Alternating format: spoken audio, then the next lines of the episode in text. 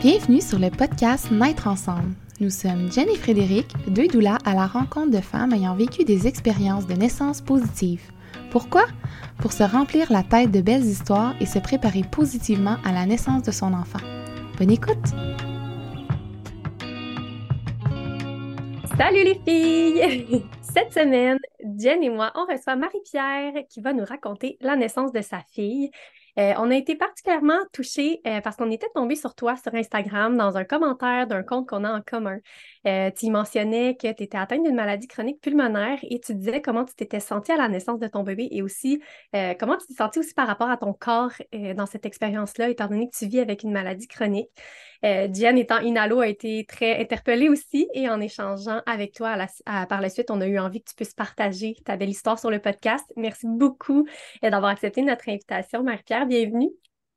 Ben merci, ça me fait vraiment plaisir. Je suis très contente de pouvoir partager une histoire euh, vraiment positive pour moi, alors que c'était peut-être un peu inattendu. Donc, euh, bien hâte de, vous raconter ça puis d'échanger là-dessus avec vous. Bien, on a super hâte aussi. Et avant de commencer, voudrais-tu te présenter? Oui, donc euh, oui, mon nom c'est Marie-Pierre, j'ai 32 ans, je suis avocate et comme tu le mentionnais, ben, je suis atteinte de fibrose kystique, donc une maladie chronique pulmonaire. Ça, ça a été diagnostiqué dès ma naissance et que ça a vraiment disons, été euh, partie de ma vie là, depuis euh, toujours, ou en tout cas depuis que je m'en souviens.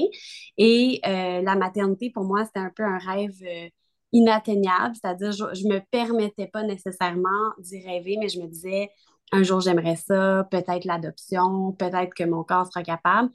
Mais bon, comme on, va pouvoir en parler, ce n'était pas nécessairement quelque chose qui était atteignable pour moi. Donc, ça a été une expérience d'autant plus émotive, euh, et génial pour moi là, de pouvoir avoir ma petite fille euh, il y a six mois à peu près. Pourquoi est-ce que tu dis que c'était comme un objectif inatteignable? Bien, en fait, la fibrose kystique, c'est une maladie euh, pulmonaire principalement, mais qui a beaucoup, beaucoup d'impact sur tout le corps. quand je suis née, pour vous donner une idée, l'espérance de vie, c'était de 28 ans environ. Puis là, j'en ai 32. Fait que ça vous donne aussi une idée du fait que pour moi, oui, la maternité, mais quand, comment, peut-être. Il y a des hmm. choix que, j'avais à faire. Puis je me suis beaucoup concentrée sur mes études, sur euh, ma carrière euh, au, début, dans ma vingtaine, je dirais ma jeune vingtaine. Et euh, ça a évidemment eu un impact sur ma santé. Donc, mettons, avant la pandémie, en 2018-2019, j'étais hospitalisée en moyenne quatre fois par année. Puis j'avais une capacité pulmonaire qui tournait autour des 45-50% Donc ça, c'est, euh, à dire que quelqu'un de ma taille, mon poids approximativement, ben moi, je respire à 50% de sa capacité à cette personne-là.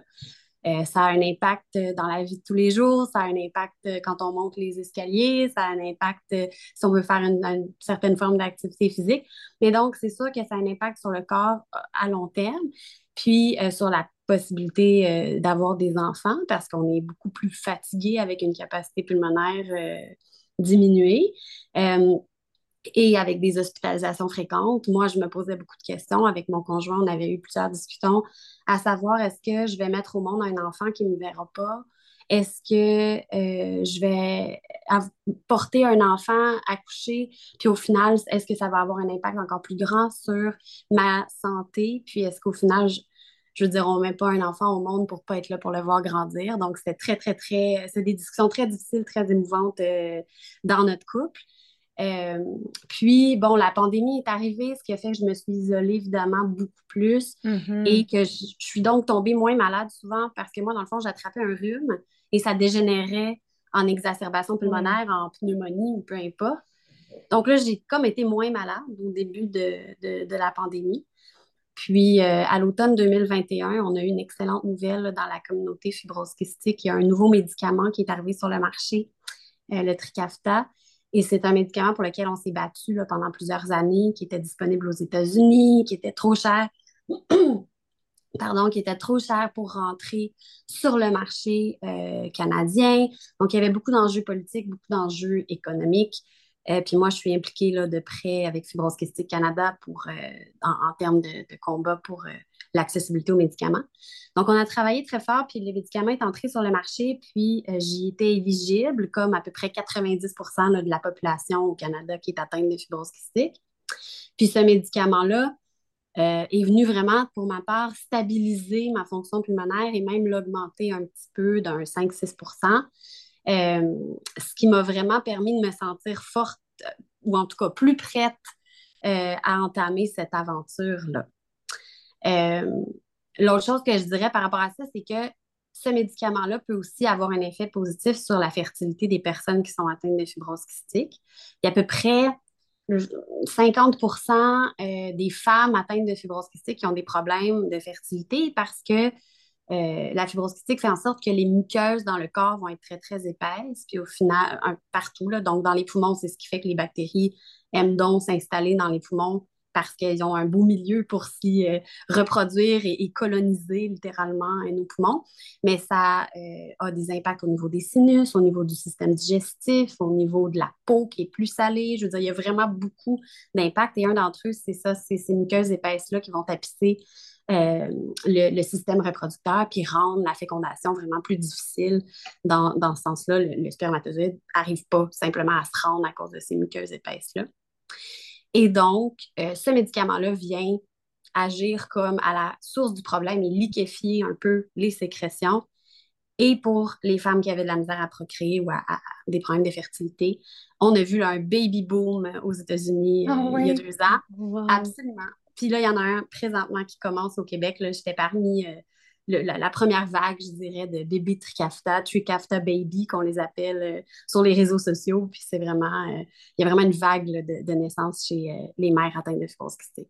Ah, yes, c'est tellement intéressant. Puis j'imagine qu'avec une capacité pulmonaire plus stable et même plus élevée, ben, je, je sais pas, mais j'imagine que c'est plus facile un peu de vivre la grossesse parce que je veux dire, même exemple, moi, j'ai pas de problème pulmonaire, ben, j'ai plus de difficultés à respirer, j'ai plus de difficultés à monter les marches, mais j'imagine pas avec une capacité déjà à, exemple, 50% puis ça diminue encore plus, ça doit être un, défi. Fait que ça, ça permet d'avoir une, de maintenir une meilleure capacité pulmonaire. Oui, exact. Ben, c'est un médicament qui agit vraiment différemment selon chaque personne. La fibrose okay. affecte différemment chaque personne. Fait que le médicament a un effet global c'est très bon pour les gens euh, qui sont éligibles. Encore une fois, à peu près 90% des gens au Canada. Euh, ça, c'est en fonction de la mutation génétique qu'on a. Donc, c'est vraiment euh, de la chance ou de la malchance d'avoir la bonne mutation génétique pour laquelle le médicament fonctionne. Il y a des gens pour qui ils se sentent plus en forme que jamais grâce aux hormones sécrétées pendant la grossesse. Ça n'a vraiment pas été mon cas, mais j'ai déjà entendu ces histoires-là qui me donnaient beaucoup d'espoir. Euh, puis il y a des gens qui ne voient pas vraiment la différence grâce à ces médicaments-là notamment, mais aussi peut-être à cause de comment eux sont faits, disons. Euh, pour ma part, le médicament m'a permis peut-être de prendre un, boost ou m'a permis de, faire une petite remontée puis d'être plus en forme et stable, surtout la stabilité pour moi qui est importante. Euh, parce qu'avec mon équipe médicale, on avait parlé d'avoir potentiellement un enfant, mon conjoint et moi, en 2019, justement, puis il m'avait dit tant que tu n'es pas stable sur un an, disons, sans exacerbation, sans hospitalisation, euh, on, trouve ça trop dangereux. Fait qu'au final, il nous avait un peu dit travaille vers une certaine stabilité, mais tant que tu ne l'atteins pas, on, en rediscutera, mais on trouve ça dangereux. Fait que ce médicament-là, moi, c'est ça qui m'a apporté puis qui m'a comme permis de dire ben moi, je relance le projet parce que là, ça fait six mois bon, que je suis stable. Je l'ai pris pendant à peu près six mois avant de tomber enceinte. Euh, puis, euh, c'est ça. Donc, ça fait à peu près six mois que, je suis stable, puis je me sens beaucoup plus en confiance que ça va rester pour le futur et non pas que je vais juste attendre l'inévitable. Donc, il y avait vraiment cette, réflexion-là autour de la stabilité pour moi qui a aidé. Puis, quand je suis tombée enceinte, ça n'a pas pris de temps, même qu'on a été très surpris de la rapidité après deux ou trois essais, c'était fait. Euh, et ça a comme annulé les effets du médicament chez moi. Fait en fait, la façon que je l'exprime, là, puis c'est pas médicalement, il n'y a pas de médecin qui m'a dit ça, mais la façon dont je l'ai perçu, c'est le médicament m'a comme remis en haut de la montagne, enfin, à un certain palier là, où j'étais bien, j'étais stable. Puis oui, j'étais à 50% mais je ne baissais plus à 30% parce que j'avais un rhume de temps en temps ou peu importe. Euh, donc, moi, le médicament m'a placé à cet endroit-là. Puis quand je tombe enceinte, c'est comme si mon corps avait dit non, non, non, c'était pas une bonne idée cette histoire-là, qu'est-ce qui se passe? Puis je m'étais remis à, me sentir comme avant, disons. Mais pour moi, je l'ai quand même vu positivement parce que je me suis dit, imagine si j'étais tombée enceinte alors mm. que je me sentais pas bien, mm-hmm. l'impact que ça aurait eu sur ma santé. J'ai été hospitalisée une seule fois pendant ma grossesse, puis j'ai pris des antibiotiques à deux ou trois reprises. Euh, mais si j'avais pas eu ce médicament-là pour me donner cette espèce de base-là, je peux seulement imaginer ce qui se serait passé. À mon avis, j'aurais été beaucoup plus malade. Fait que pour moi, c'est sûr que ce médicament-là a changé toute mon expérience de tomber enceinte, d'être enceinte. Puis je, pour moi, c'est grâce à ça que j'ai pu mener ma grossesse euh, à bien. C'est une grosse implication. Tu parles de ton équipe médicale, les discussions vraiment difficiles. Et, et moi, j'avais les larmes aux yeux tantôt quand on parlait avec ton chum.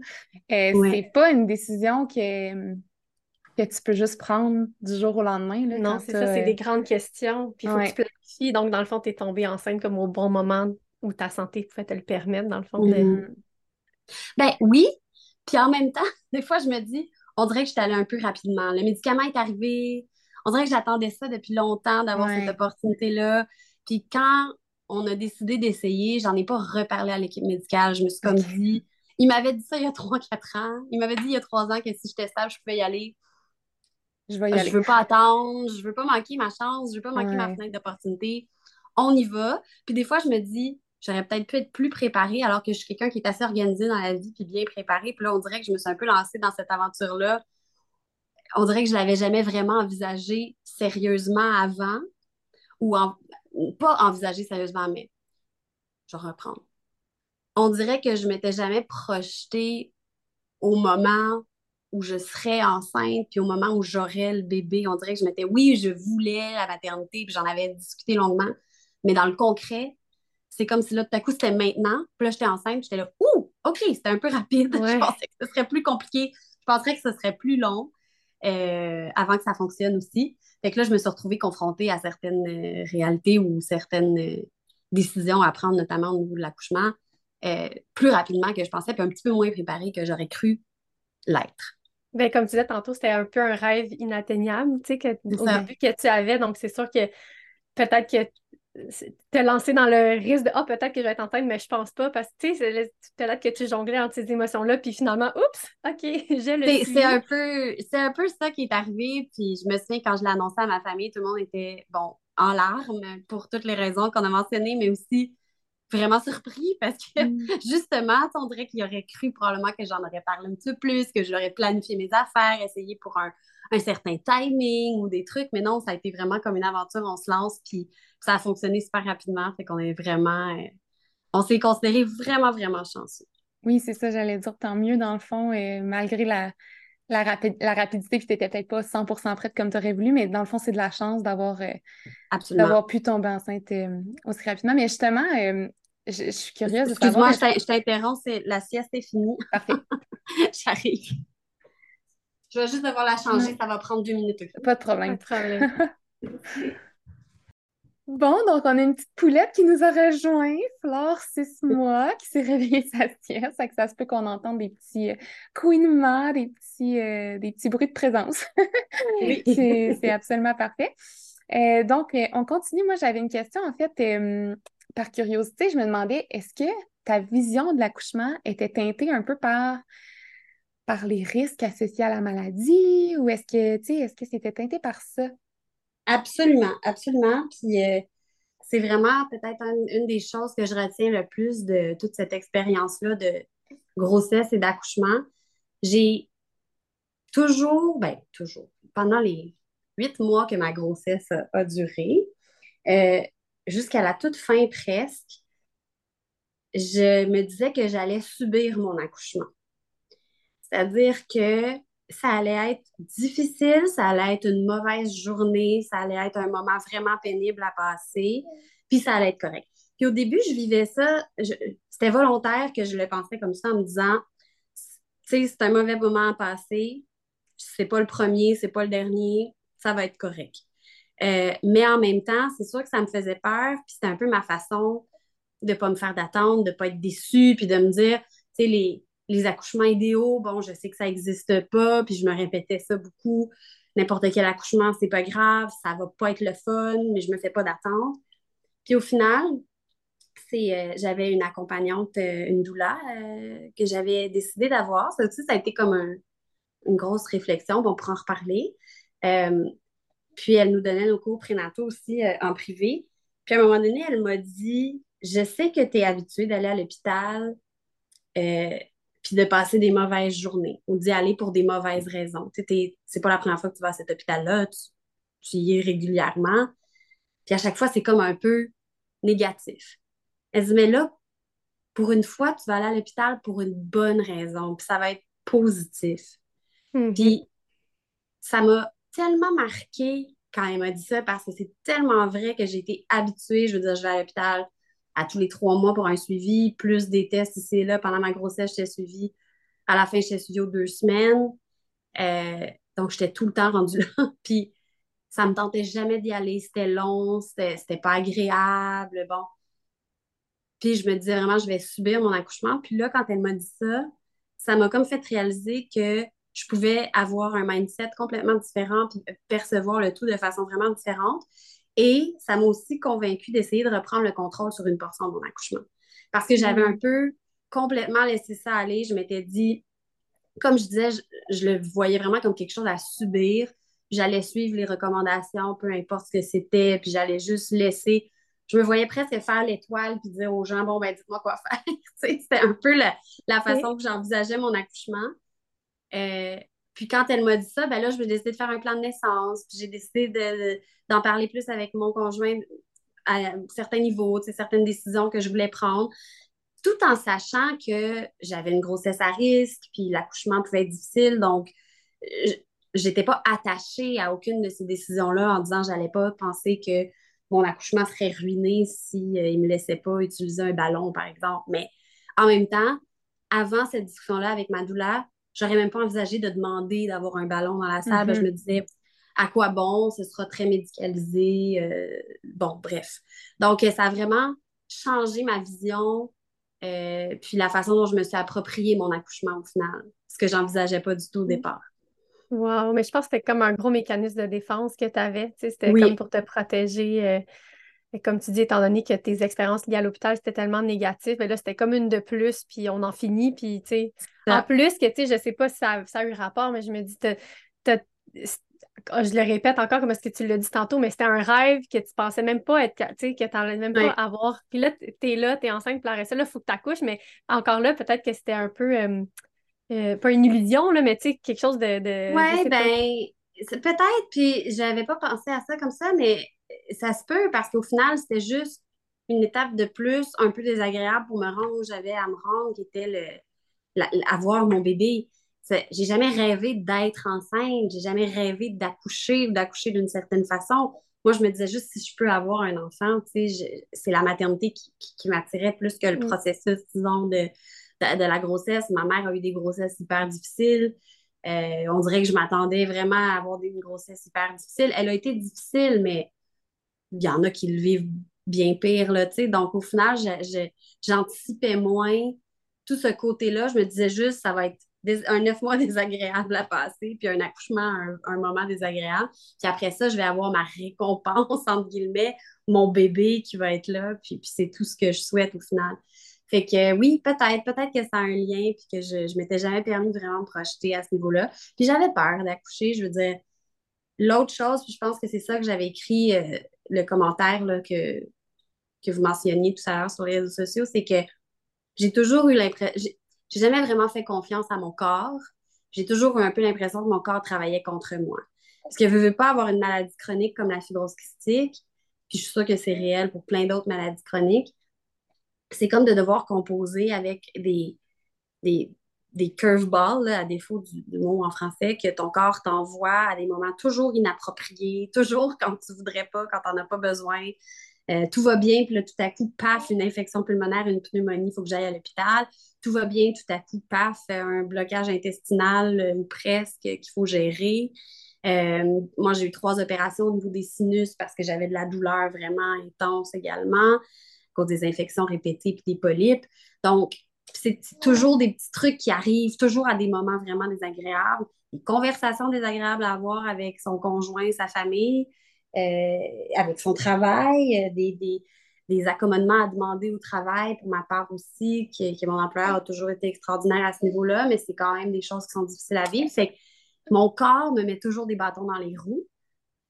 Alors, pourquoi il l'aurait fait différemment pour, pour la grossesse? Fait que moi, j'ai eu très peur. Tout au long de mon premier trimestre, j'étais effrayée, j'avais aucune confiance en mon corps. Je me disais, il sera pas capable, il sera pas capable, il sera pas capable. c'est drôle parce que c'est pas moi qui est pas capable, c'est la façon dont je le voyais, c'est mon T'es capable, maman! Arrête! Elle a fait le voyais, c'est ça, exact, elle est là, voyons.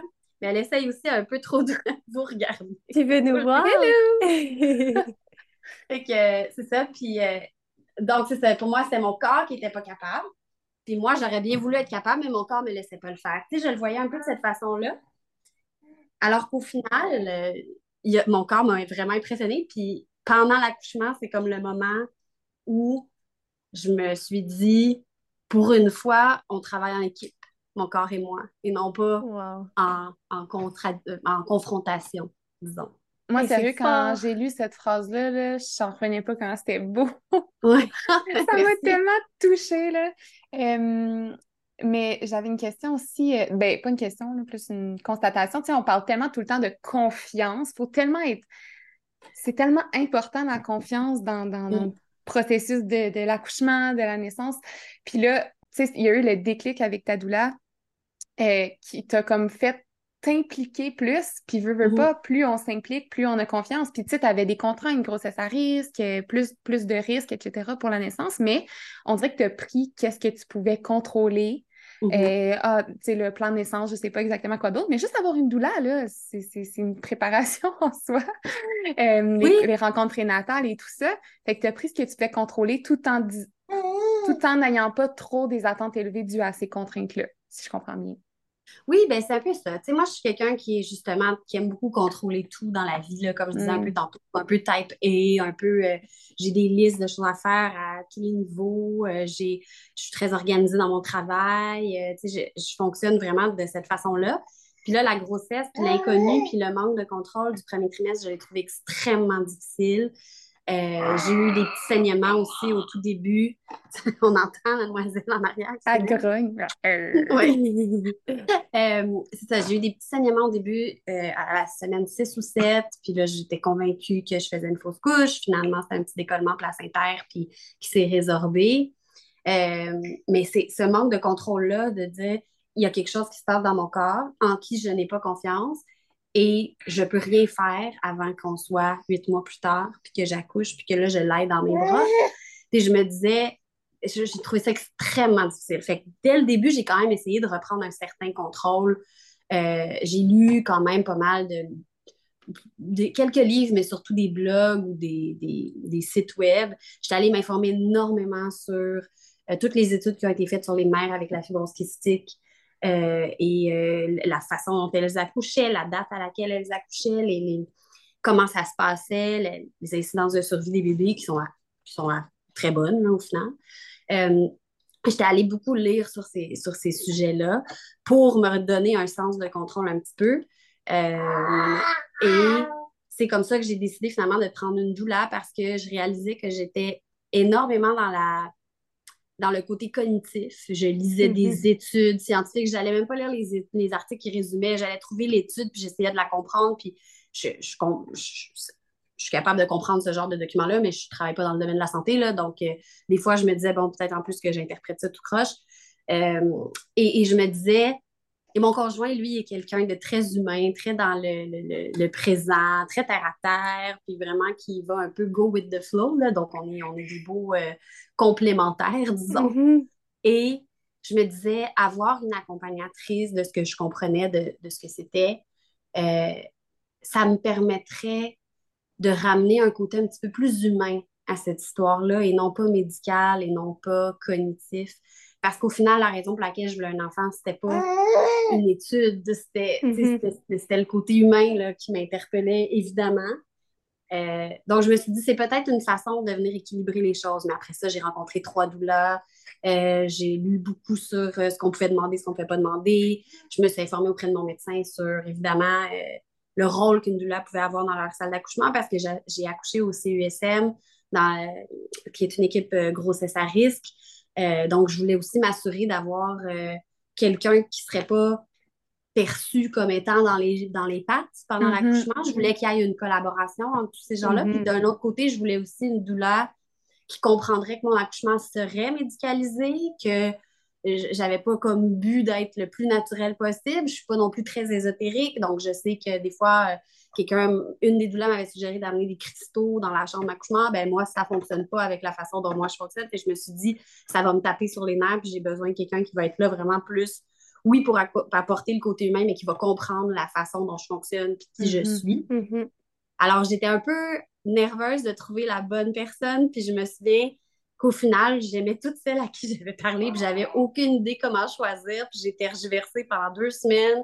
J'en ai parlé à toutes mes amies, puis une de mes amies finit par me dire tu sais, Marie-Pierre, ce ne sera pas ta meilleure amie, là, ta doula, ça va être une personne de plus dans la salle d'accouchement qui est là pour t'aider. Mm-hmm. Oui, mais c'est pas grave si vous n'avez pas 100% la même façon de voir 100% des choses dans votre vie.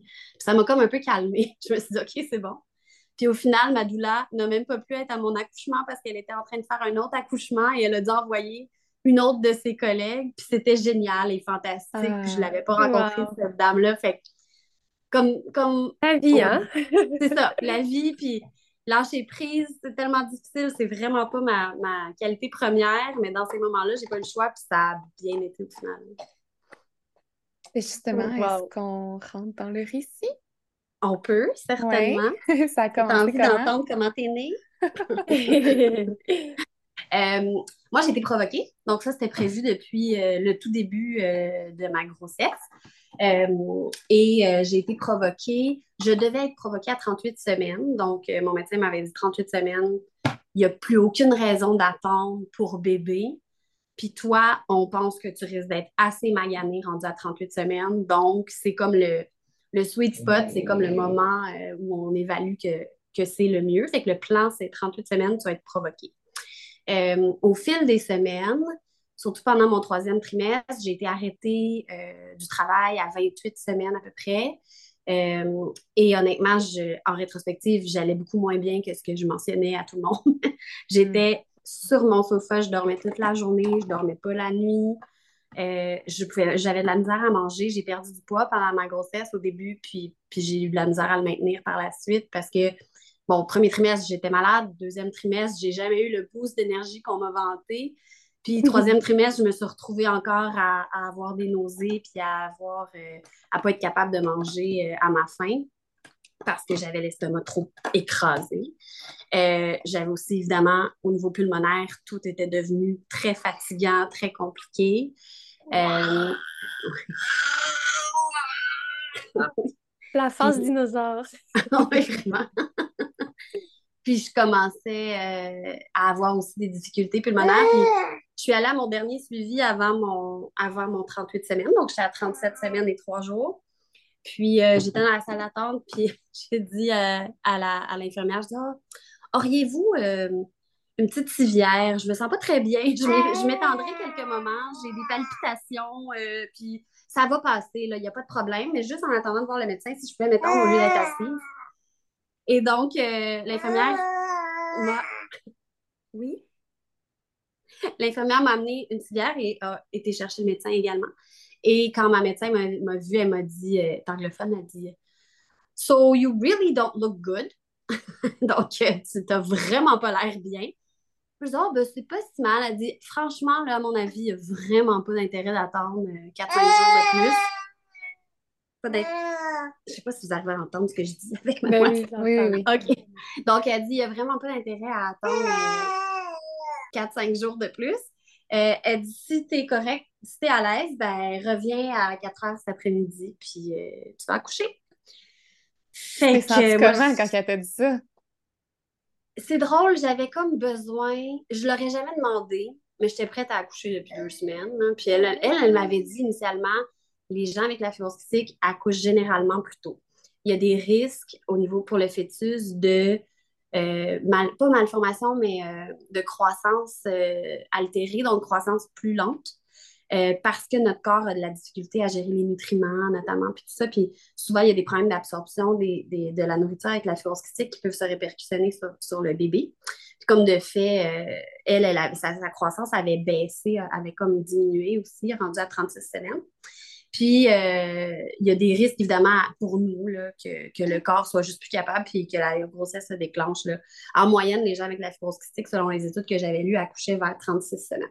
Donc, elle, elle m'avait dit, et j'ajouterais que oui, ma capacité pulmonaire était autour des 50% quand je tombe enceinte, puis j'étais stable, mais 50% c'est pas beaucoup. Hein. moi, on m'avait dit quand même qu'idéalement, j'aurais été à 60 ou 70 pour, euh, pour tomber enceinte et avoir une grossesse. Puis mon médecin m'avait dit c'est correct c'était stable à 50.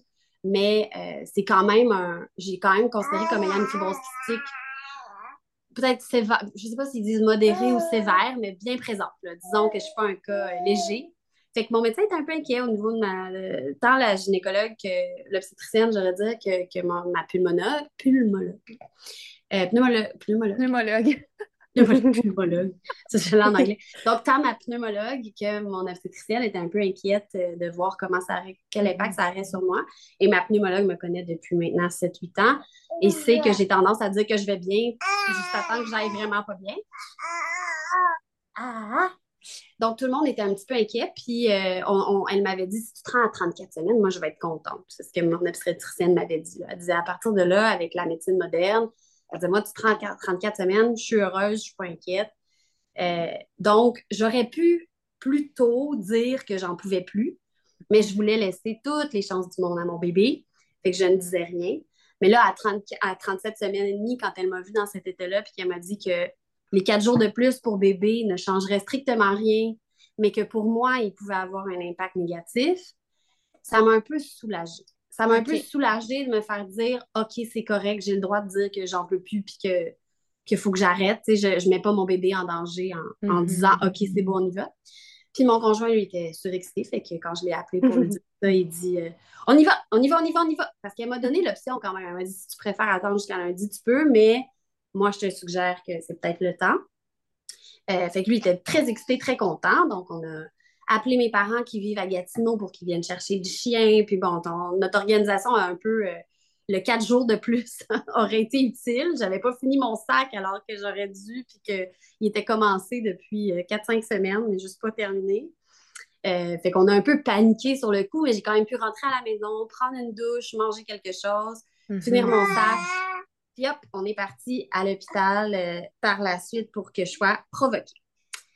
Euh, fait que j'ai été provoquée vers, mettons, euh, j'ai reçu les premiers médicaments. Là, ça a été du misoprostol en comprimé que j'ai reçu vers 6 heures le soir le jeudi. Puis, par la suite, ça a été un début assez lent pour le travail. Puis, j'ai pris des notes pendant que, pendant que je, j'étais provoquée. J'avais rien à faire. ah ouais? je prenais des notes. Euh, puis c'est ça. Fait que vers 10 heures, j'ai eu ma première dose. Après ça, vers minuit et demi, ils m'ont donné une deuxième dose parce que les contractions étaient vraiment pas très fortes. Puis, euh, le rythme cardiaque du bébé baissait un petit peu. Fait que j'ai été beaucoup plus euh, couchée puis, puis pluguée que je l'avais anticipé initialement. J'avais mentionné que j'aurais voulu utiliser un peu le ballon, mm-hmm. me promener puis tout ça. Mais vu qu'on devait suivre son cœur, j'étais un petit peu plus coucher, disons. De toute façon, il était minuit et demi, là, fait que c'est pas le moment où j'aurais fait. J'étais quand même fatiguée. Euh, et j'ai finalement eu une première dose d'oxytocin euh, intraveineux vers 5 heures du matin, euh, le vendredi. As-tu réussi à dormir? Oui, peut-être une heure. Mon conjoint a dormi. Je pense qu'à 7h30, lui, il ronflait sur le, sur le sofa. Lui, il était en forme. Oui, c'est ça. lui, il était il était excité. Il était comme un enfant dans un magasin de bonbons. C'est drôle, hein, parce que lui, il voulait tout voir. Il m'a toujours dit qu'il voulait tout voir, puis il était vraiment pas euh, dérangé par rien de ça. Au contraire, il a toujours été fasciné par le corps, puis toutes ces choses-là. Il m'a souvent accompagné à des rendez-vous, puis il est vraiment pas stressé de rien. Fait qu'il voulait tout voir, mais là, il était comme tellement excité qu'il s'est endormi, comme un enfant qui. Est-ce que c'était contagieux? Est-ce que ça te mettait comme dans un bon mood, justement, son, euh, excitation face à tout ça?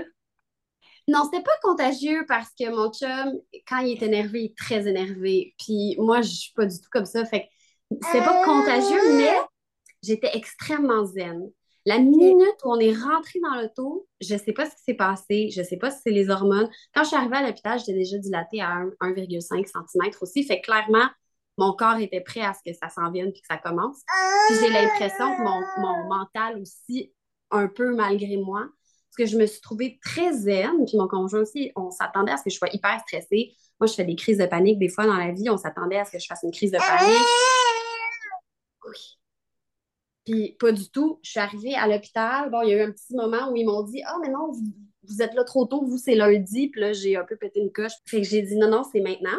Puis une fois que j'étais dans la chambre, c'est ça, je me suis trouvée très zen. Je me suis dit On y va. Euh, j'ai sorti mon plan de naissance. L'infirmière sur place l'a regardé avec moi avec beaucoup d'ouverture. J'étais très stressée de ça. Puis finalement, ils étaient géniaux, honnêtement. C'était vraiment comme on va faire tout notre possible, on va t'expliquer. Par exemple, dans le plan de naissance, j'ai pris celui sur le site de Naître et Grandir. Donc, euh, il y, a, plusieurs euh, points qui sont un peu généraux, qui n'étaient pas nécessairement ciblé à un accouchement hautement médicalisé dans un hôpital. Mais j'ai quand même tout rempli. Puis, tu sais, au niveau des ballons, par exemple, comme je disais tout à l'heure, ils m'ont dit oui, on va t'en apporter un.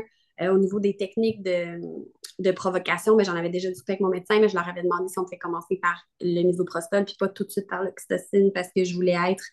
Ma doula m'avait expliqué que je pouvais créer moi-même, en fait, cette oxytocine-là en me, en me plaçant dans un certain mindset avec mon conjoint, puis essayer de de l'augmenter par moi-même. Je suis pas sûre qu'on a beaucoup réussi, mais je me disais, je veux, je veux me donner toutes les chances, je veux essayer. Euh, on avait amené, puis ça, je suis tellement contente de l'avoir fait, on avait amené notre gros speaker, puis on s'était fait une liste euh, de chansons euh, pour mon accouchement avec une quarantaine de chansons. C'était de la musique instrumentale. Nous, on aime beaucoup tous les, les compositeurs contemporains, style Alexandra Strelski, euh, Jean-Michel Blais. Donc, c'était beaucoup mm-hmm. ça, le, son de mon accouchement. Puis on écoute encore cette playlist-là. Souvent, même dans l'auto pour la calmer, on, va la mettre. C'est vraiment comme quelque chose que je suis très, très, très contente qu'on ait pris le temps de faire ensemble. Euh, puis c'est ça, moi j'arrivais avec mon, ma valise, mon gros speaker, je me disais, bon, ils vont me dire que euh, de, de, baisser le son ou de je sais pas quoi. Jamais personne n'a rien dit. Au contraire, tout le monde était bien content pour moi. Ah, il est beau votre speaker, il fonctionne bien. Euh, c'est le fun que vous l'ayez apporté. Euh, n'hésitez pas à mettre ça au, volume que vous voulez. Fait que les gens étaient super ouverts puis, puis contents des initiatives qu'on avait prises alors que je ne m'attendais pas du tout à ça. Une autre chose pour moi qui était très importante et que je ne pensais pas que je serais capable d'avoir, c'est que j'ai un porte-à-quatre qui est un espèce de, euh, accès veineux permanent qui est implanté au niveau de ma poitrine. Euh, puis ça, c'est parce que pour toutes les fois où j'étais hospitalisée, où j'avais besoin de médicaments intraveineux, mes veines n'étaient plus capables de suivre. Euh, puis on me faisait des pick lines aussi, qui est un autre accès veineux qu'on met qui dure quelques semaines. Puis mes veines étaient comme bloquées parce qu'on avait tellement essayé, puis ça ne marchait plus depuis quelques années. Donc, je me suis fait installer ça en janvier 2019. Et euh, quand j'avais été hospitalisée pendant ma grossesse sur l'étage obstétrique, eux n'en voient pas. C'est quelque chose qu'on voit chez les gens qui sont atteints de maladies chroniques, beaucoup chez les patients en oncologie qui ont besoin de chimiothérapie parce que c'est un accès facile à, utiliser. Euh, et donc, euh, sur l'étage obstétrique, les infirmières n'étaient pas du tout, du tout familières avec ce processus-là. Mais moi, me faire poser un intraveineux, ça me fait mal, ça ne fonctionne pas la majorité du temps, ça brise. Fait que j'avais demandé, puis j'avais écrit en gros dans mon plan de naissance, d'utiliser mon, pack, comme j'appelle, mon porte-à-cap. Puis on m'avait dit, écoute, tu peux l'écrire, là, mais il y a des chances que ça ne marche pas parce qu'ils ne savent pas euh, accéder à ce genre d'outils médical-là. Et comme de fait, l'infirmière, quand je suis arrivée, elle m'a dit, moi, je ne peux pas le faire, je ne sais pas comment le faire. Elle dit, mais je peux trouver quelqu'un dans le département d'oncologie qui peut venir te le mettre.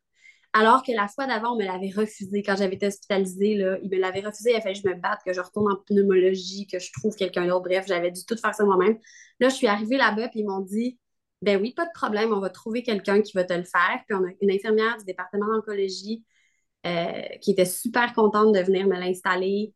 Elle, était, elle me disait, c'est drôle parce que ça, ça rejoint un peu ce qu'on parlait tantôt, mais elle me disait c'est tellement le fun. Je, ne mets jamais une aiguille dans, ce genre de dispositif-là pour une bonne raison. C'est toujours pour de la chimiothérapie. Elle dit, moi, je trouve ça tellement excitant. Elle était contente de venir me l'installer, contente de, de mon histoire. Puis moi, ben, ça m'a vraiment soulagée aussi d'un poids de me dire, je vais avoir mal, ça marchera pas, je vais être concentrée sur un intraveineux alors que, il y a autre chose qui se passe, là, pour moi. Mm. Fait que c'est des petites choses, mais c'est ces petites choses-là qui ont permis, je pense, de maintenir mon état d'esprit, d'être zen, puis de me dire, OK, les petites choses sur lesquelles je voulais du contrôle, que je pensais que j'en aurais pas, ben j'ai réussi à en avoir. Fait que pourquoi je serais capable d'avoir du contrôle sur un peu tout le processus? Fait que je pense, je pense ça en, rétrospective. Là, je crois pas que j'ai eu cette réflexion-là comme ça euh, sur le coup, mais je sais que ça m'a beaucoup rassurée d'être capable d'avoir ces petites choses-là. À quel point, tu sais, l'infirmière, elle ne savait pas comment faire, puis ça n'a pas été compliqué pour elle d'appeler une autre infirmière en oncologie pour y demander, mais à quel point pour toi, ça fait une grosse différence? Tu sais, je ne sais pas si. Puis on en parle tout le temps de l'entourage de notre Dream Team, puis pour toi, c'était pas nécessairement quelqu'un qui était là tout le long, mais elle a fait une grosse différence dans ta Elle a fait une énorme différence. Exactement, tu sais, c'est fou des fois, on sous-estime le pouvoir qu'on a de changer, mais pas de changer l'expérience de quelqu'un, mais d'améliorer l'expérience de quelqu'un par mm-hmm. juste prendre le temps puis ça n'en demande même pas tant, tu sais. Oui, vraiment. OK, donc euh, ensuite de ça, là, ils ont commencé le, le pitocin, euh, synthétique vers 5 heures, tu disais? Oui, vers 5 heures du matin. Euh, puis, ça m'a. Les, contractions ont augmenté. Là, j'étais encore toute seule avec mon conjoint. quand, ils ont quand ils ont commencé l'oxytocine synthétique, c'est là qu'ils m'ont transféré en salle des naissances. Avant, j'étais dans une salle comme prénatale, disons. Euh, puis ils m'ont transféré en salle des naissances. Puis euh, ils ont commencé l'oxytocin vers 5h30. Euh, puis quand ils ont examiné mon col par la suite, une heure, une heure et demie après, j'étais encore juste à 3 cm. Fait que ça bougeait pas assez vite à leur goût. mais les, contractions se rapprochaient puis devenaient plus fortes. Et il avait augmenté mon, mon pitocin à ce moment-là. Puis vers 11 h du matin, ils ont revérifié mon col, puis j'étais encore à 3 cm. Fait que là, ils ont dit, bon, ben là, ça marche pas. Il va falloir qu'on fasse quelque chose. Puis, euh, ce qu'ils m'ont dit, c'est que leur suggestion, c'était euh, de briser la poche des os pour faire vraiment euh, déclencher le travail. Moi, j'avais discuté pendant mes cours prénataux avec la douleur du fait qu'on voulait attendre un petit peu plus tard avant que la poche des os soit euh, percée. Là, je me souviens plus exactement pourquoi, mais elle m'avait expliqué qu'il y avait des bénéfices à attendre un petit peu, puis simplement aussi parce que le travail va très, très vite, je pense, euh, à partir du moment mm-hmm. où la poche des os est, est percée. Fait que là, je, me demandais quoi faire, puis c'est là que j'ai appelé cette nouvelle douleur qui était là, alors que je ne la connaissais pas. Puis c'est drôle parce que mon conjoint et moi, à ce moment-là, on s'est dit, bof, est-ce qu'on laisse faire? on la connaît pas, on lui a pas parlé, puis on on s'est dit, ben non, on a pris le service, puis on, a payé pour un service aussi, veut, veut pas, puis on va, mm-hmm. on va lui demander de venir. Puis si ça marche pas avec elle, ben tant pis, on va, on lui dira de partir, c'est notre, euh, notre expérience. Mm-hmm. Fait que je l'ai appelée pour la première fois à ce moment-là. Puis on a discuté, puis j'ai beaucoup aimé comme son approche. Puis elle m'a dit, écoute, euh, si tu es pour faire percer la poche des os, elle, elle savait que moi, je voulais une épidurale. Puis en fait, mon équipe médicale voulait que j'aie une épidurale. Parce que la crainte autour de mon accouchement, médicalement parlant, c'était que je m'épuise avant la poussée et que je ne sois pas capable de pousser. Mm-hmm. Mm-hmm. Donc, ils m'ont dit, nous, on, veut fortement que tu aies une épidurale. Puis moi, j'étais tout à fait d'accord avec ça. Mais. Ben, voilà. Donc. tellement bien. Merci. On va aller, tant qu'à interrompre tout ça, on va peut-être aller juste dans le salon pour qu'elle puisse jouer avec ce petit truc. Excuse-moi. Fait que c'est ça. Fait que elle m'a dit si euh, la suggestion c'est la poche des os, elle dit ça marche. Si, si ça marche plus, l'oxytocine, euh, ça sert à rien d'en rajouter, rajouter, rajouter si euh, la dilatation se fait pas. Donc oui, mais tu devrais prendre l'épidural avant. parce que ça peut être très douloureux. Puis si le but, c'est de conserver tes forces, ben, tu devrais la prendre avant. Alors, Alors, j'ai demandé l'épidurale à ce moment-là. Il était rendu à peu près midi. Euh, puis, elle, elle m'a dit qu'elle était en route. Elle était à peu près à une demi-heure de route de l'hôpital. Donc, euh, c'est là, que les choses ont commencé à aller beaucoup plus rapidement, effectivement.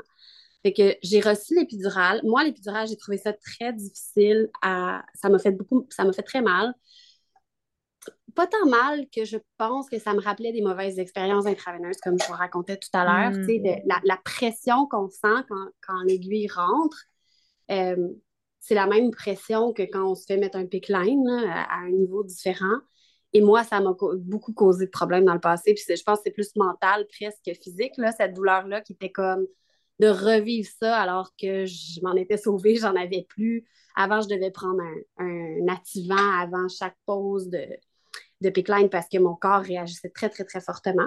J'ai réagi très fortement à l'épidurale. Puis mon conjoint qui est dérangé par rien dans la vie, le sang, qui voulait tout voir, puis tout ça, c'est le moment où ça l'a fait. Euh, il est devenu très, très pâle parce qu'il m'a vu comment j'ai réagi fort. Puis là, il m'a dit ça va pas. Puis moi, je pensais qu'il me posait une question. Donc, je dis non, ça va pas. Puis il m'a dit non, non, pas toi, moi, ça va pas. il est allé se temps. Oh non! fait qu'on rit beaucoup de ça. Je sais pas s'il serait content que je raconte ça, mais oh well. Ah, c'est la, c'est la vie, c'est la réalité. c'est ça qui est arrivé.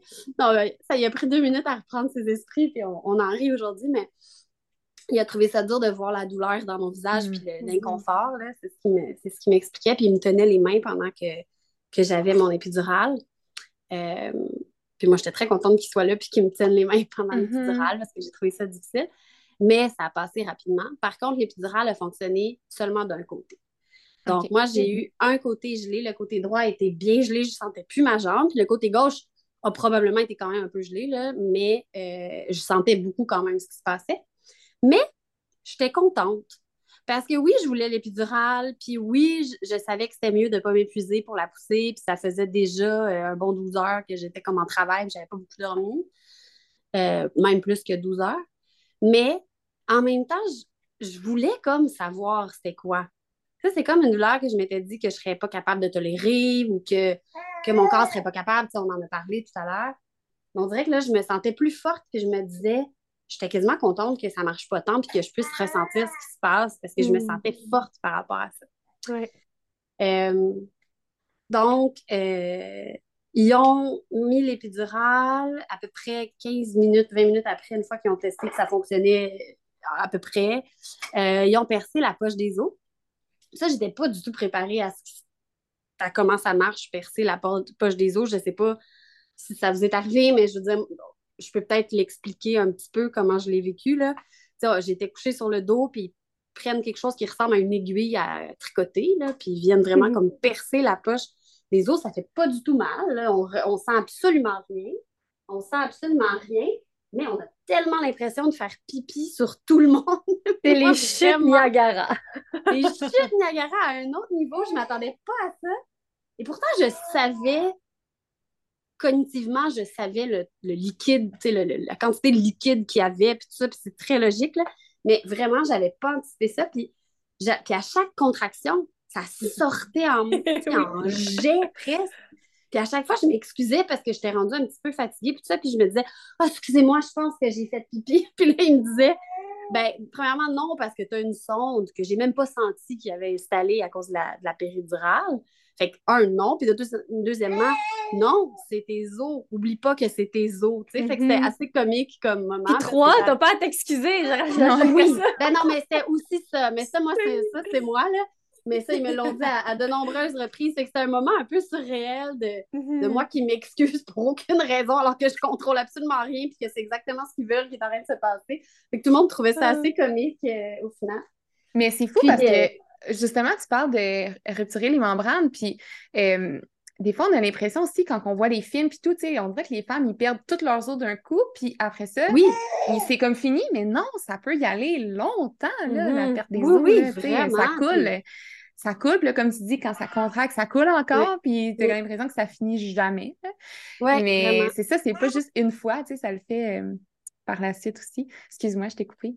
Non, non, non, non, mais tu as raison. C'est une des choses, tu sais, on dit. Euh, je, trouve qu'il y, a beaucoup, il y a un gros discours sur le fait qu'on n'est pas préparé à rien quand on accouche. Puis je pense qu'il y a certaines choses que si on cherche un peu, on peut se préparer. Mais ça, ça c'est quelque chose, par exemple, que j'avais jamais entendu. Mm-hmm. Je m'étais fait dire, il, pourrait percer la poche des os. On était, c'était prévu presque comme c'est une mm-hmm. provocation que ça arrive d'arriver. Mais je ne savais pas à quoi ça ressemblerait. Je ne savais pas c'est quoi le sentiment. Je, je, on a, puis je pense en même temps qu'on a beau te le dire. Fait que c'est quelque chose que je, je savais pas à quoi m'attendre pour ça, puis c'était tout à fait correct, mais je, j'étais, je savais pas du tout. J'étais très surprise. Ouais. Ouais. Très surprise de ça. Puis finalement, après la, la rupture, est-ce que le travail a avancé rapidement? Oui, ça a quand même accéléré euh, pas mal. Donc, euh, les contractions ont augmenté en intensité assez rapidement. Il était à peu près midi et demi quand ils ont percé euh, les membranes, rompu les membranes. Et euh, à 15 heures, j'étais rendue dilatée à 10 cm. Mm. Fait que ça a vraiment, j'ai pris 7 cm en comme 3 heures à peu près, disons. Là. Puis Est-ce Euh, que tes contractions, euh, tu les sentais juste, en- encore Ouais. juste d'un côté ou? Je les sentais beaucoup plus d'un côté que de l'autre. Euh, puis je les sentais, c'est drôle, j'ai écrit que je les sentais plus basses, plus sourdes, disons, tu sais, ver- versus euh, aigu grave, là, disons, je les sentais plus graves. C'était un drôle de sentiment. oui, j'ai joué avec ça au lieu de crier. Mais, euh, fait que ça, je les sentais plus graves, mes contractions. C'est un peu difficile à expliquer comme sentiment, mais je, je me souviens de ça. Et je les sentais beaucoup plus à gauche qu'à droite. Et à ce moment-là, ma doula m'a m'a donné un peigne en bois. Puis c'est tellement une chose drôle à dire, mais j'ai tripé sur le peigne. Tellement C'est tellement un bon outil, là. après. Ouais, mais j'ai- j'ai tellement aimé ça, on dirait. j'ai- Je me suis tellement sentie comme en contrôle de ce qui se passait. Puis j'avais comme un. Parce que les points de pression de mon chum, ça marchait plus ou moins. Elle aussi, elle en faisait. Ça marchait plus ou moins. Le- On dirait que j'avais besoin d'être dans ma bulle. Puis ça, ça me permettait de faire l'effet des, des points de pression en ayant le contrôle moi-même. C'est ça, exactement. J'ai tellement aimé ça qu'à la fin, elle me l'a donné le peigne. Elle dit Veux-tu le garder? T'as l'air d'avoir trouvé. Je dis Oui. En plus, je l'ai échappé, puis il y a, y a- y a comme un, un- une petite dent qui a brisé. Fait qu'elle m'a dit De toute façon, j'en ai d'autres, garde-le. Puis j'étais vraiment contente de le garder. Fait que c'est ça, fait que le peigne, c'est à ce moment-là à peu près que- qu'elle l'a introduit. Puis même si j'avais la péridurale, je sentais quand même des contractions douloureuses. J'étais contente d'avoir cet outil-là pour m'aider. Puis j'ai trouvé ça génial comme euh, façon de d'avancer un peu dans, dans mes contractions. Mhm. Puis sur le peigne, c'était écrit euh, Je n'ai pas peur de la vague, je suis la vague. Puis j'ai trouvé ça beau. Au début, je trouvais ça quétaine. Puis je me On a la disais, même. ah, on a le même. Moi aussi, j'ai lu. C'est le, c'est le peigne de La doula. doula. Ouais. Oui. Ah oui, OK. Bon, ben voilà. Fait que c'est ça. Fait que c'est écrit ça sur le peigne. Au début, je me disais, bon, je ne suis pas une vague. Là, je trouvais ça super quétaine. Puis après ça, j'étais comme, non, je suis la vague dans le sens de. Je suis la vague dans le sens de suivre. Puis là, je- Mhm. ça ça m'a comme vraiment. Je me suis comme approprié cette phrase-là, puis je l'ai je l'ai pensée souvent pendant, euh, pendant ces, ces quelques heures-là de contraction plus intenses. Puis, euh, parce que c'était vraiment le principe d'une vague. Je trouvais que ça Mhm. définissait tellement bien. Puis tout le monde le disait, là, C'est qu'on me fou, l'avait hein? dit en mais j'étais comme, c'est fou, c'est exactement ça. Puis, comme je disais, mon conjoint était très fasciné par tout ce qui se passait, fait qu'il me posait beaucoup de questions. Et il gérait son stress en faisant énormément de blagues, des vieilles blagues plates. Il arrêtait plus. Là, il va se faire sortir de la chambre. Mais je pense que la doula était très surprise aussi. Euh, de, de- elle essayait comme au début, elle le trouvait comme pas drôle, je pense, puis à la fin, ben, elle le trouvait drôle ou elle a, elle a vu qu'il avait besoin qu'elle rit, là, je sais pas si c'était sa contribution. Mais il faisait, j'ai écrit dans mes notes, c'est drôle parce que j'écrivais Nat fait, Na- mon chum c'est Nathania, fait des blagues plus, plus, plus. Je me disais, il arrête pas de faire des blagues. Euh, fait que, fait que lui, il faisait ses blagues puis il essayait de comprendre en même temps ce qui se passait puis il me posait des questions. Puis j'arrêtais pas de dire, je disais, mais c'est comme, là, je sais que ça s'en vient, ça commence, ça s'en vient. Puis on dirait que je, je faisais presque un mouvement comme si j'étais à la ronde puis que je me disais, oh, ça, ça part, tu sais. Fait que c'était assez comme marquant pour moi. Là. Puis t'étais dans quelle position quand tu gérais tes contractions? Avec Écoute, et euh, tout ça? parce que mon côté droit était très, très engourdi, j'étais principalement couchée. J'ai pas été capable de me lever comme tel, mais je me suis mis sur le côté avec un ballon euh, peanut, là, euh, Ouais. avec un, un ballon comme peanut entre mes jambes. Ça, ça l'a aidé un petit Mm. moment. Euh, puis je me suis mis un peu, un peu sur les genoux en me tenant comme sur le, La tête du le lit. haut du lit, là, sur la tête du lit. Mais ça n'a pas duré longtemps, je n'étais pas confortable. Fait qu'au final, j'étais couchée plus tôt. Mais euh, c'était c'était comme mon choix. C'est moi qui étais, qui étais bien Mhm. couchée. Oui.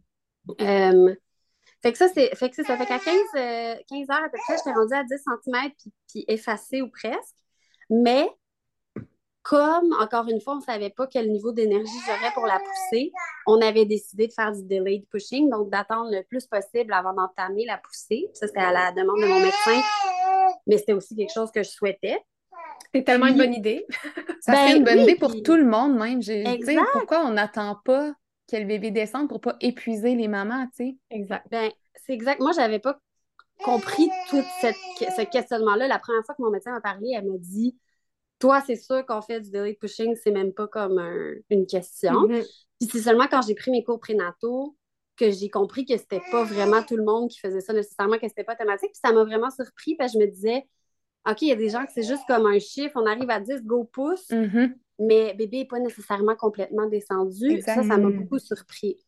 Euh, et donc, j'ai attendu un trois heures avant de commencer à pousser parce que, Wow. au final, mademoiselle avait la tête un peu croche. Fait qu'au début, il pensait que j'étais complètement effacée, mais c'était comme sa tête était seulement d'un côté, pas de l'autre, vu qu'elle était un petit peu croche. Fait qu'elle n'était pas complètement descendue encore. Fait qu'après, vers 6h, 6h30, euh, c'est là que, que j'ai pu commencer à pousser. Mais est-ce que tu le sentais plus, tu sais, est-ce que tu le sentais là, que ça faisait une pression, vu que tu sentais d'un côté? Ben, un peu, euh, mais pas tant que ça. J'ai Ok. pas ressenti le, le- le besoin de pousser, là. Moi, ça, je l'ai pas ressenti nécessairement. Euh, je pense que peut-être qu'eux se sont tannés, puis aussi, ça faisait un petit bout que mes membranes avaient été percées, puis on voulait pas euh, prendre de risque. Fait que je pense que à ce moment-là, c'était aussi comme la bonne chose à faire. Mhm. Mais c'est un peu flou dans ma tête, hein, parce que là, ça faisait euh, 24 heures que j'avais pas dormi, puis avant ça, je dormais pas très bien, je dirais. Se passe? Tu veux-tu nous voir? Comme jamais, genre, ben, c'est pas vrai, pas jamais, mais c'est rare que j'en autant. Non, mais elle a eu le mémo, là. Elle est sur un podcast. Il Ouais, faut que je jase. J'ai des choses à dire, moi aussi. Tu tu te rappelles comment ça s'est passé? Ouais. T'étais, t'étais tout croche, t'étais tout pogné. Tu veux-tu nous Fait raconter que- ça? Euh, donc, euh, c'est ça, j'ai pas exactement ressenti ce, ce besoin de pousser là, mais euh, ah, tu vois, c'est pas vrai. J'ai écrit que je l'avais ressenti, mais je m'en souviens pas. C'est drôle, hein? Ah. Mais tu ressentais écrit- une pression, peut-être? on attend que je ressente la pression de pousser plus plus et elle arrive bientôt. Alors, j'ai dû la ressentir, mais je sais que j'ai pas dit là, il faut que je pousse, là, il faut que je pousse, comme on entend des fois. Ouais. Euh, mais je pense qu'ils m'ont dit euh, est-ce que tu sens la pression de pousser? Puis j'ai dû à un moment donné dire oui. Si je l'ai écrit, c'est que je l'ai ressenti, mais ça m'a pas marqué. Euh, puis, ce qui est un peu peut-être dommage, c'est juste qu'il y a eu un changement de shift. Puis là, les Mm. infirmières fantastiques qu'il y avait au début, on était rendus vendredi soir. Puis c'était pas, disons, les mêmes infirmières. Donc l'infirmière m'a dit Bon, ben, vas-y, pousse, je reviens. Et elle a quitté la chambre.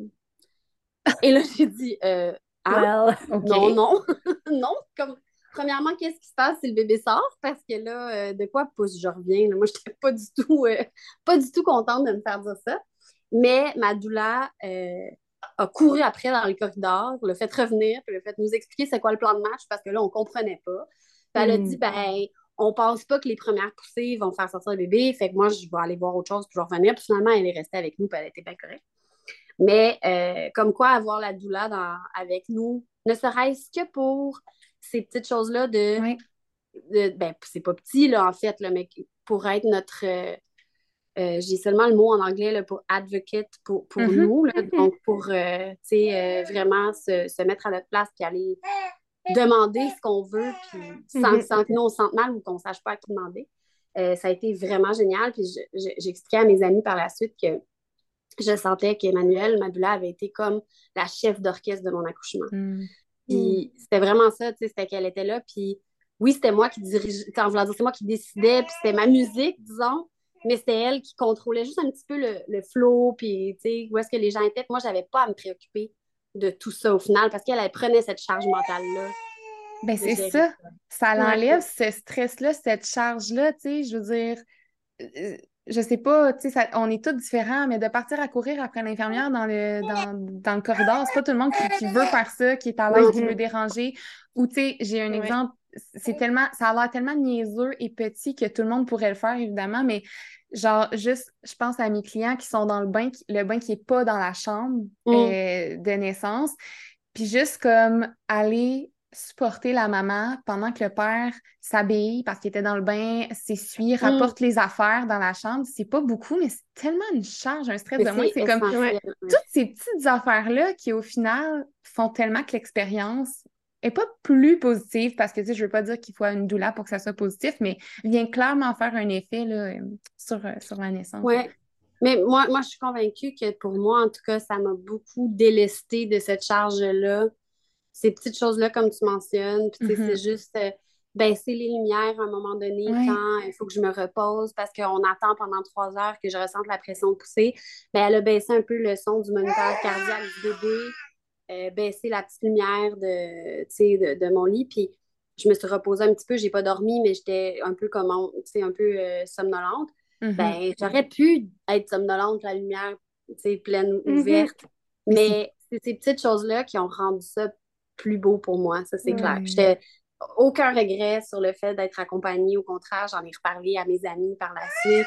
J'ai même une amie qui a eu la même douleur que moi ah trois mois après. Fait que ça, c'est ah vraiment. Fait que non, non, c'est vraiment. Euh, pour ça, ça m'a vraiment euh, soulagée de plusieurs éléments, disons, que, que sinon j'aurais pu. C'est aussi que sinon j'aurais pu m'obséder sur certaines affaires. Tu sais, justement, mm-hmm. mettons que tu entends le son du moniteur, puis là, l'infirmière n'est pas là. Puis là, tu dis, est-ce que je vais appeler l'infirmière pour ça? Non, elle doit être occupée avec d'autres patients. Je ne sais pas exactement c'est quoi le bouton pour baisser le son du moniteur. Je vais pas demander à mon chum parce que je ne veux pas qu'on enlève le moniteur. Puis c'est quoi le bon niveau de son pour quand même l'entendre, mais pas le surveiller? C'est toutes des parties rationnelles de ton cerveau. Tu n'as pas besoin d'activer. Il faut en fait, le moins possible. C'est gros, elle là. Dit, je vais baisser le son, mais inquiète-toi pas, je vais le regarder parce qu'elle baissait un petit peu quand même là, après certaines contractions. Fait qu'elle disait, je vais baisser le son, mais inquiète-toi pas, je vais le regarder. Puis juste ça, ça m'avait tellement soulagée. J'étais comme capable, pardon, j'étais comme capable de me mettre dans cet état d'esprit-là pour être un peu somnolente, puis reprendre mes forces et mhm. envie Fait que c'était vraiment euh, parfait là, pour moi. Euh, puis après ça, ben, Là, tu vers 6h, 6h30, quand j'ai comme ressenti plus, apparemment, le besoin de pousser, euh, puis que tout le monde était prêt, là. Ils sont allés chercher euh, bon, l'infirmière, la, résidente et tout ça. Et euh, j'ai commencé à pousser, mais moi, j'ai demandé à pousser sur le côté. Parce que j'avais lu sur les bienfaits de ne pas nécessairement pousser mm-hmm. sur le dos en raison du positionnement du bassin.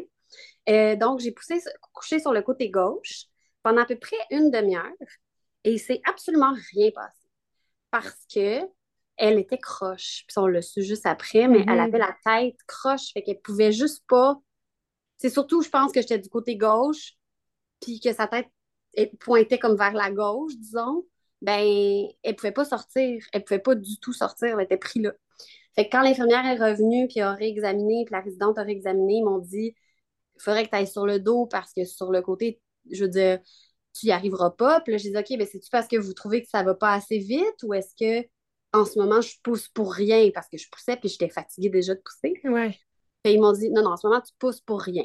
Fait que tu peux continuer sur le côté si tu veux, mais tu le fais pour rien. Je dis bon, mais parfait, on va faire ça sur le dos. Je vais pas, euh, vais pas m'ostiner si ça, si ça sert à rien, mais je voulais comprendre. Mm-hmm. Euh, tu as bien fait de poser la question. oui, j'adore. Ouais. Ouais, ouais. Et quand j'ai changé de, position, j'ai vomi partout. apparemment que ça arrive souvent, puis moi, je n'étais pas du tout au courant. Euh, mais je me suis juste tournée, puis tout à coup, j'étais comme, oh, je vais être malade. Puis là, ma douleur est arrivée comme par magie avec un petit, un petit bol. Mm. Euh, puis j'ai vomi vraiment toute l'eau que j'avais bu, disons, dans les derniers euh, moments. J'avais pas vraiment mangé. J'avais déjeuné le matin, mais j'avais pas vraiment faim. Mais je buvais beaucoup d'eau, puis je mangeais énormément de glaçons. Moi, c'est les glaçons, les glaçons, j'en mangeais, j'en mangeais, j'adore, j'adore ça. Je dis encore, j'adore ça parce que chaque fois que je suis hospitalisée, depuis que je suis toute petite, je mange des glaçons. Fait que pour moi, c'était comme réconfortant. C'est rassurant. Ouais. Fait que, ouais, je mangeais mes glaçons. Mon chum m'arrêtait plus de sortir avec le gros pot puis de me ramener des glaçons. Mais bon, bref, ils sont tous ressortis. Euh, mais ça m'a comme pas dérangé. J'étais juste comme, ah, oh, désolée, j'ai vomi sur tout le monde. Pas grave, ça arrive à tout le monde, c'est pas important, on continue. Parfait. Fait que j'ai commencé à pousser sur le dos. Et là, j'ai poussé pendant trois heures. Fait que ça a été très long. Mais moi, mon médecin m'avait dit tu vas pousser pendant 45 minutes maximum parce que tu vas être trop épuisé après, puis il va falloir qu'on passe à un autre plan. Mais le médecin qui était là, c'était pas ma médecin qui m'a accouchée, elle était à une conférence, je sais pas trop. Euh, puis lui, il m'a dit ben, T'es capable, continue. Fait qu'à un moment donné, je me suis dit Bon, ben, je suis capable de continuer. Puis je veux dire, le temps passe, mais tu t'en rends pas compte. Non, quand je suis sortie de l'hôpital, j'ai dit à mon chien, je dis, je pense j'ai poussé pendant deux heures. Il dit, ouais, c'est vraiment long. Puis c'est quand on a fait un débrief avec Emmanuel, la doula, par la suite, qui a dit, non, non, c'était trois heures. Mais je m'en étais même pas rendu compte. Oui, la notion du temps change euh, grandement à ce moment-là. Ah oui, complètement. mais tant mieux.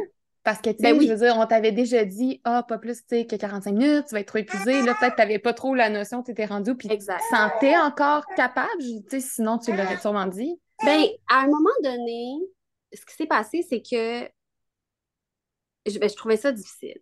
Puis à un mhm. moment donné, j'ai commencé à crier en, poussant. Puis ils m'ont dit qu'il fallait que j'arrête parce que ça gaspillait mon énergie de crier. Ça ne l'envoyait pas comme au bon endroit. Crier, pas des cris de, de, douleur, de hurlement, mais des espèces de, cris profonds, là, de comme. Mm Fait comme ce cri-là. Puis ils m'ont dit d'arrêter de le faire parce que ça, euh, ça, ça dirigeait pas bien nécessairement mon énergie. Puis j'ai essayé, mais c'était très difficile. Je n'étais pas capable de m'empêcher comme de, crier. C'était comme l'énergie du désespoir que j'avais besoin qui sortait de cette façon-là. Puis à chaque fois, je me disais, oh, ça, ça va être la dernière, je pense que je serai plus capable. Puis à chaque fois, il y, en avait, il y avait comme une autre montée de contraction qui arrivait, puis un autre moment où j'allais j'avais à pousser, puis je le faisais encore. À un moment donné, ils m'ont dit, Oh, la tête arrive, elle est châtaine, on la voit qui arrive. Mon conjoint s'est mis à pleurer, genre, il juste vu deux cheveux, puis lui, il était comme complètement d'amour. Euh, puis il, était drôle parce que lui et ma doula étaient de, chaque côté de moi, puis ils me tenaient chacun une jambe. Puis moi, je voulais boire, j'avais besoin d'eau, j'étais assoiffée. Fait qu'à chaque contraction, il tenait ma jambe et ma main. Là, après ça, pendant la pause, il m'amenait mon verre d'eau. Puis il recourait en arrière prendre ma jambe, puis il recourait à ma tête prendre, me donner de l'eau, puis il était vraiment comme une poule pas de tête, courait d'un bord à l'autre, puis il voulait rien manquer, fait qu'il courait vraiment pour comme rien manquer. Puis là, quand il a vu sa tête, il m'a dit Oh mon amour, juste une autre poussée! Puis là, je l'ai comme engueulé. Je dis non, absolument pas. Je sais très bien qu'elle n'est pas en train de sortir. moi, je le savais que c'était pas ça. Et je pense qu'il m'a dit ça comme pendant 30 minutes, genre juste une autre poussée, parce qu'effectivement, sa tête est restée prise pendant 30 minutes parce qu'elle était croche. Fait que le hmm. médecin la médecin résidente, elle prenait du lubrifiant puis elle, essayait de bouger tranquillement sa tête pour mm-hmm. qu'elle soit droite puis qu'elle puisse sortir. Mais à chaque fois, mon chum qui était tellement dans son émotion, il me disait c'est la prochaine, c'est la prochaine, je le sais, c'est la prochaine. Moi, je disais non, je le sais que c'est pas la prochaine, laisse-moi tranquille. Fait c'était comme un drôle de moment. Puis là, à chaque fois, il courait pour m'amener un peu de l'eau. Fait que c'était un peu surréel. Puis à un moment donné, je leur ai dit, quand euh, ça faisait peut-être 10 minutes qu'il était un peu pris, je pense, euh, je dis là, je suis plus capable. J'ai dit, je suis plus capable. Puis le médecin m'a dit, ben, t'as pas le choix. Parce qu'elle était vraiment, vraiment engagée. Et là, là. Il m'a dit, ben, t'auras pas le choix. J'ai dit, fait que là, je vais être comme, bon, ben, OK, d'abord. fait que j'ai continué. C'était vraiment un drôle de moment où est-ce qu'on dirait que. Oui, t'aimes pas ça quand je raconte ça? Euh, c'était vraiment un drôle de moment où, où je m'étais dit, OK, là, je, je, me donne la permission de dire que je suis plus capable, alors mm-hmm. qu'on dirait que je refoulais ce besoin-là. Puis quand je l'ai dit, puis que le médecin m'a dit, euh, non, mais t'as pas le choix, continue, ben, j'ai continué. T'as vraiment repoussé tes limites. Exact. À 100 Comme jamais j'aurais cru que c'était possible. C'est complètement improbable. Dans l'auto, en route vers l'hôpital, on s'était dit, c'est quoi les chances que ça finisse en césarienne? Puis on était pas mal certain que ça allait finir en césarienne, les deux. Parce qu'on pensait pas que je serais capable de pousser comme ça. On pensait pas que j'aurais l'énergie. Honnêtement, des fois, j'ai pas l'énergie. On était allé en voyage en Espagne quand j'étais enceinte de quatre mois ou quatre mois. Puis j'avais pas l'énergie de monter la côte pour me rendre au Airbnb. Ça me prenait toute mon énergie. Puis rendu là-bas, il fallait que, que je m'assoie puis que je me repose pendant une demi-heure. Puis c'était vraiment comme difficile. Fait qu'on s'était dit, les chances que je sois capable de pousser 45 minutes, puis vraiment que je sois pas en train de m'épuiser, puis que ma, ma capacité pulmonaire ou ma pression ou que quelque chose prenne le bord sont faibles. Donc, OK, ce sera peut-être une, une césarienne, mais on aurait essayé. C'était un peu la façon mm-hmm. dont, on voyait mm-hmm. ça. Puis, on était tellement surpris à la fin. C'était comme, hey, t'as accouché. Hey, oui, j'ai accouché. C'était comme vraiment. Je veux dire, en fait, je devrais pas dire j'ai accouché parce que j'aurais accouché tout autant en césarienne. Mais t'as as poussé. On était vraiment surpris. Puis Alors qu'on était tout à fait prêts pour la césarienne. On avait pris des cours prénataux pour ça. Ma mère a accouché par césarienne. Je, je veux dire, pour moi, c'était comme un peu Mm-hmm. En fait, quand je tombe enceinte, je pensais qu'ils allaient me, proposer une césarienne, ce qu'ils n'ont pas fait. Donc, pour moi, c'était vraiment tout à fait correct euh, d'accoucher de cette façon-là. Vraiment, j'ai jamais vu un accouchement comme étant plus, plus réussi qu'un autre à cause de ça. Mais en même temps, je me suis tellement sentie forte à pousser, là. Puis comme je le disais tantôt, c'est ça. C'est là que j'ai senti que mon corps travaillait pour moi et avec moi au lieu de contre moi.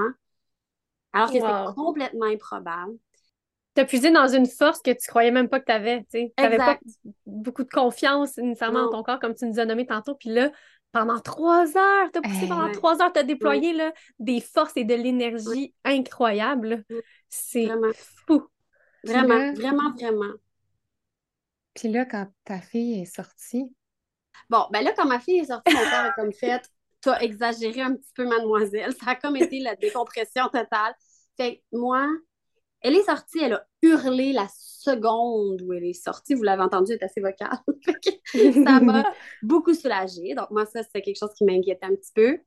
Euh, là, ils ont voulu que mon conjoint coupe le cordon. Emmanuel leur a rappelé qu'on avait demandé d'attendre deux minutes avant. Donc, j'étais contente parce que là, nous, on n'était vraiment pas dans cet état d'esprit-là de leur dire et on aurait voulu attendre deux minutes. Fait qu'on a attendu une minute de plus. Il a coupé le cordon et ils sont allés faire ces petits tests. Elle était en pleine forme. Puis ça, c'est un autre miracle en soi, c'est-à-dire de penser que mon corps a pu produire un enfant en pleine forme. C'était aussi, à mon sens, très improbable. Elle est mm. en parfaite santé. C'était comme incroyable euh, elle pesait 5 livres, par contre, elle n'était pas très grosse. Vraiment, elle était encore plus petite que ce qu'ils avaient anticipé. Euh, fait que bébé de, de petit poids. Euh, mais elle était vraiment en pleine forme, puis elle avait des bons poumons, puis elle hurlait. Fait que ça, c'était très positif. Euh, puis par la suite, ils m'ont demandé si je voulais la prendre sur moi pour commencer euh, l'allaitement, essayer l'allaitement, puis tout ça. Mais j'ai commencé à trembler, à trembler très, très, très fort. Vraiment, je leur ai dit, je ne peux pas la prendre, je vais l'échapper. Parce que mon corps a comme un peu décompressé. Fait que j'ai mm. commencé à trembler. J'ai commencé à faire de la fièvre, j'ai fait une chute d'hypoglycémie, j'ai fait une chute de pression dans la demi-heure qui a suivi, euh, qui a suivi l'accouchement. Fait que mon conjoint le pris en peau à peau. Puis moi, on a une vidéo de. Elle doit avoir 15 euh, minutes, là. Puis euh, elle est dans les bras de mon chum. Mon chum a les yeux pleins d'eau. Puis moi, je la regarde, puis je suis comme un peu. j'ai un grand sourire dans le visage. Puis là, tout à coup, je me retourne. C'est c'est Emmanuel qui a, filmé. Tout à coup, je regarde Emmanuel, puis je suis comme, là, je pense que je fais de la fièvre, hein, ça va pas tant bien. Mais je suis super relax, je suis super. Gros sourire. Gros sourire, c'est là. Ouais, je fais un peu de fièvre, hein, ok, bon, ben c'est pas grave, on va voir ce qu'ils vont faire avec ça. Tu sais, j'étais même pas comme inquiète ou c'est comme j'ai réussi. Si après, il faut que je me plante puis que je sois malade pendant deux, trois jours, tant pis, c'est pas grave. c'était un peu mon, sentiment du moment. Mm. Après, finalement, ça n'a pas duré. On a été capable de remonter ça. Puis le postpartum a été difficile sur mon corps, mais ça, c'est un, autre euh, sujet. Euh, mais c'était comme, sur le coup, je n'étais même pas inquiète de ça. J'étais juste comme, elle est là, j'ai réussi. Euh, puis on était tous un peu sous le choc de, de ça. Ouais. T'es maman. Oui. Oui. Wow! Ah, c'est vraiment touchant. C'est fou. ouais, vraiment, vraiment. Et quand j'ai raconté ça à ma mère et à mon père, euh, ils pleuraient. En fait, ils, me disaient pas qu'ils pleuraient, mais on était comme en FaceTime. Puis euh, je leur racontais ça avec euh, bonne humeur. Puis j'étais, je leur disais à quel point je trouvais que j'avais un bel accouchement. Puis les deux me regardaient avec les yeux pleins d'eau. Ils disaient Mais c'est tellement improbable ce que tu nous racontes quand tu es née on avait tellement aucun espoir que quelque chose comme ça puisse arriver. sais, je pense que tout le monde a été extrêmement touché par cette histoire-là. Dans ma famille, évidemment, dans nos amis. J'ai une amie d'enfance que j'ai que j'avais pas vue depuis plusieurs années, puis que j'ai revue quand je suis allée passer du temps chez mes parents avec la petite euh, cet été, qui est venue euh, prendre un, café, puis elle me regarde et elle dit Marie-Pierre, ça n'a pas de bon sens quand on était petite. Tu sais, on ramassait des sous, puis on était amis, puis on se rendait pas compte de tout ça, mais imagine comment, quand tu étais petite, c'était même pas envisageable. Ouais. Puis là, t'es maman, puis t'es puis pas juste ça, tu sais, t'es maman, t'as une carrière, t'as as, une maison, t'as ton chum, c'est comme euh, toutes les choses qu'on m'avait dit que peut-être qui seraient pas mm-hmm. possibles, qui sont possibles, fait que ça, c'est c'est gros. Mais c'est comme un peu l'aboutissement, ce bébé-là, c'est comme un peu l'aboutissement de cette histoire-là. Puis évidemment, l'histoire n'est pas terminée, mais mm-hmm. c'est comme un peu la cerise sur le Sunday que je me laissais pas désirer. Puis là, elle est là, puis elle est parfaite, puis est en parfaite santé. Puis ça aussi, c'est quelque chose qui était comme inimaginable pour moi. Oui. Puis en plus, à quelque part, ce moment-là te fait, du moins de ce que tu nous racontes dans ce moment-là, renouer un peu avec la confiance que tu peux avoir à ton corps, malgré qu'il t'a, mm-hmm. entre guillemets, lâché à plusieurs moments. Puis, tu sais, mm-hmm. je sais pas le après, mais je veux dire, se goûter à cette petite confiance-là que tu as envers ton corps, puis envers ce qu'il peut faire, ce qu'il a été capable d'accomplir, c'est ça doit ça a dû tellement faire du bien aussi. Oui, vraiment, vraiment. Puis, tu sais, je pense que j'ai encore du travail à faire au niveau de l'acceptation, de la confiance, puis de, de, mm-hmm. justement où est-ce qu'on s'enligne l'allaitement a été très difficile au début, puis sans dire que c'est en lien avec la fibrose parce qu'il y a plein de monde qui ont des, débuts d'allaitement difficiles. Je sais que mon corps a trouvé ça très difficile aussi. Fait que je suis pas complètement réconciliée, là, mais, mais, disons que dans ce moment-là, il y a eu cette, sensation d'être forte puis d'être euh, d'être capable que j'ai pas souvent eu pour des choses physiques. Mm-hmm. Mm-hmm. Wow. Aïe, aïe, c'est vraiment inspirant. Incroyable. Ah! Ça me touche tellement, là, c'est fou. Ouais. je pense aussi à aux femmes qui sont atteintes de la fibrose cystique que j'ai côtoyées. Euh, ça, me, ça me touche vraiment, vraiment beaucoup ton histoire. Euh, là, on est rendu à notre dernière question, notre famous question, comme on appelle dans notre euh, franglais parlé. si, dans le fond, là, les mamans qui nous écoutent, qui vont bientôt donner naissance, si tu avais un conseil à leur donner, qu'est-ce que tu leur dirais? Un conseil. C'est dur parce que c'est tellement une expérience personnelle. je ne mm-hmm. sais pas si tout se transcrit, mais je pense que c'est un peu ce dont on a parlé tantôt. Euh, je pense que c'est un peu ce qu'on parlait tantôt, puis c'est de ne pas subir son accouchement. De, de lâcher prise et prendre contrôle en même temps. C'est comme drôle, hein, mais de se permettre de prendre contrôle de ce qu'on peut, tout en lâchant prise sur le fait que peut-être que ce ne sera pas comme on voulait, mais ça va être comme ça devait être, puis, puis ça va être correct au final. Et moi, je pense que si j'avais, si j'étais restée dans mon état d'esprit initial de me dire ça va être une mauvaise journée, puis de faire l'étoile, puis d'attendre de voir ce qui va se passer, j'aurais pas vécu un accouchement que je mhm. considère, même s'il était difficile, puis éprouvant, beau et fort, euh, j'aurais pas pu vivre ça si j'avais pas repris contrôle sur certaines choses, mhm. incluant en premier lieu mon état d'esprit par rapport à l'accouchement.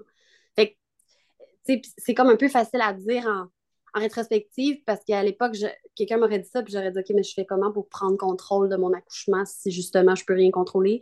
Mais c'est dans les petits gestes, les petites choses, c'est mhm. De faire son plan de naissance, même si on sait qu'il y aura peut-être pas, il sera peut-être pas euh, respecté. C'est c'est de se faire, pour moi, ça a été de se faire une playlist. Pour d'autres, ça peut être de, décorer sa chambre. Mhm. Est-ce que c'est essentiel? Non. Euh, est-ce que ça a fait une différence? Moi, je suis convaincue que oui.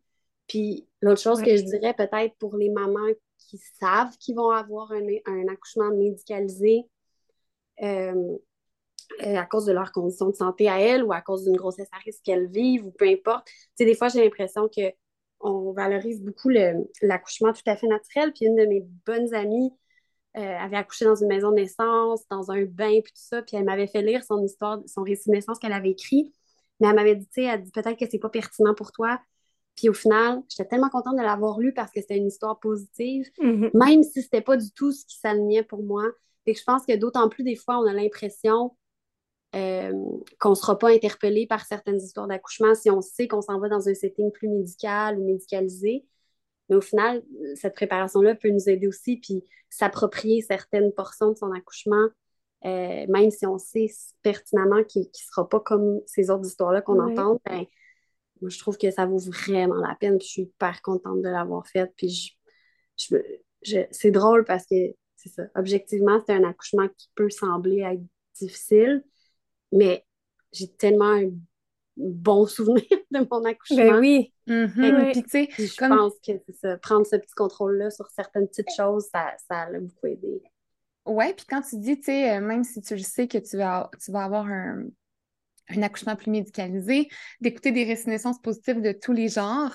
Euh, mm-hmm. Des fois, il y a peut-être juste une phrase qui va t'accrocher, un peu comme toi, la phrase sur le peigne qui t'a ensuite suivi pendant, euh, pendant plusieurs contractions, qui t'a c'est peut-être juste une petite phrase qui va te parler, qui va te toucher, puis c'est pas obligé mm-hmm. d'être tout le récit, mais ça, ça va t'accompagner, puis ça fait une grosse différence pour, euh, euh, mm-hmm. on est rendu à la fin de l'épisode. C'est notre plus long épisode à ce ah, jour, clairement. Ça, ben non, non, mais non, excuse-toi pas. Tu vois, ah, encore une autre situation.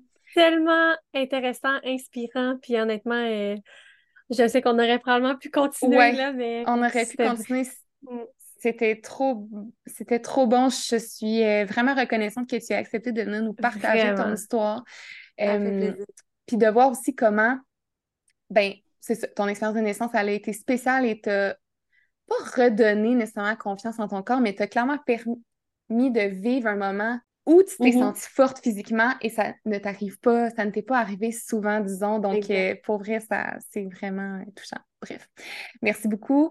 Euh, sur une note un peu plus technique, en fait, on termine l'épisode en vous rappelant que euh, vous pouvez procurer en ce moment le programme de préparation mentale à la naissance Naître Ensemble. On en a parlé pendant cet épisode-là, mais on en parle dans mm-hmm. tous les épisodes à quel point la préparation mentale, c'est comme pas la base, mais c'est tellement, tellement important. Euh, puis autant que tous les petits trucs physiques, pas physiques, là, mais tu sais, pour favoriser la gestion de la douleur et tout ça, c'est important. Mais si le mental n'est pas là, ben pas que c'est pas important, mais ça, devient beaucoup moins facile à l'intégrer euh, à la naissance. Puis notre programme de préparation, en fait, ça vous offre tout plein d'outils pour vous préparer à le vivre puis à vivre l'expérience de façon positive. Donc, c'est un peu un tout inclus là, pour vous préparer mentalement. Euh, on a trois options disponibles. On va laisser le lien dans la description euh, pour que vous ayez un peu plus voir ça. Sinon aussi, vous pouvez nous écrire si vous avez des questions. Puis, on a aussi euh, ce programme-là qui est disponible à acheter en bundle, dans le fond, avec une préparation à la naissance plus conventionnelle de l'éveil, qui fait une préparation vraiment complète, physio, euh, physio, euh, il parle avec une physio, une ergo, euh, plein de professionnels. Puis c'est aussi deux doulas qui parlent de gestion de la douleur, physiologie de la naissance, etc. Donc c'est super, super complet. On va laisser ça aussi dans la description avec un code promo aussi pour le programme postnatal de l'éveil. Bref, plein d'options qui s'offrent à vous pour bien se préparer. Puis c'est ça, comme je disais, n'hésitez pas à nous écrire si vous avez des questions. Puis je suis certaine, ou je sais pas, le Marie-Pierre, si jamais il y a des gens, ah, ben des femmes qui sont qui ont une euh, maladie chronique là, euh, ou la fibrose cystique plus précisément, qui veulent t'écrire, on va mettre tout ça dans la description euh, aussi. Donc, sinon, on se retrouve la semaine prochaine pour un nouveau récit, un nouvel épisode. Je vous souhaite une belle semaine. Puis les filles, merci d'avoir été là. oui, merci Marie-Pierre. Ben, merci à vous. Je suis très contente d'avoir pu partager ça. J'espère que ça pourra donner espoir ou courage à certaines mamans aussi. J'en doute pas. Et merci Flore aussi. merci Flore pour ta participation. bye bye.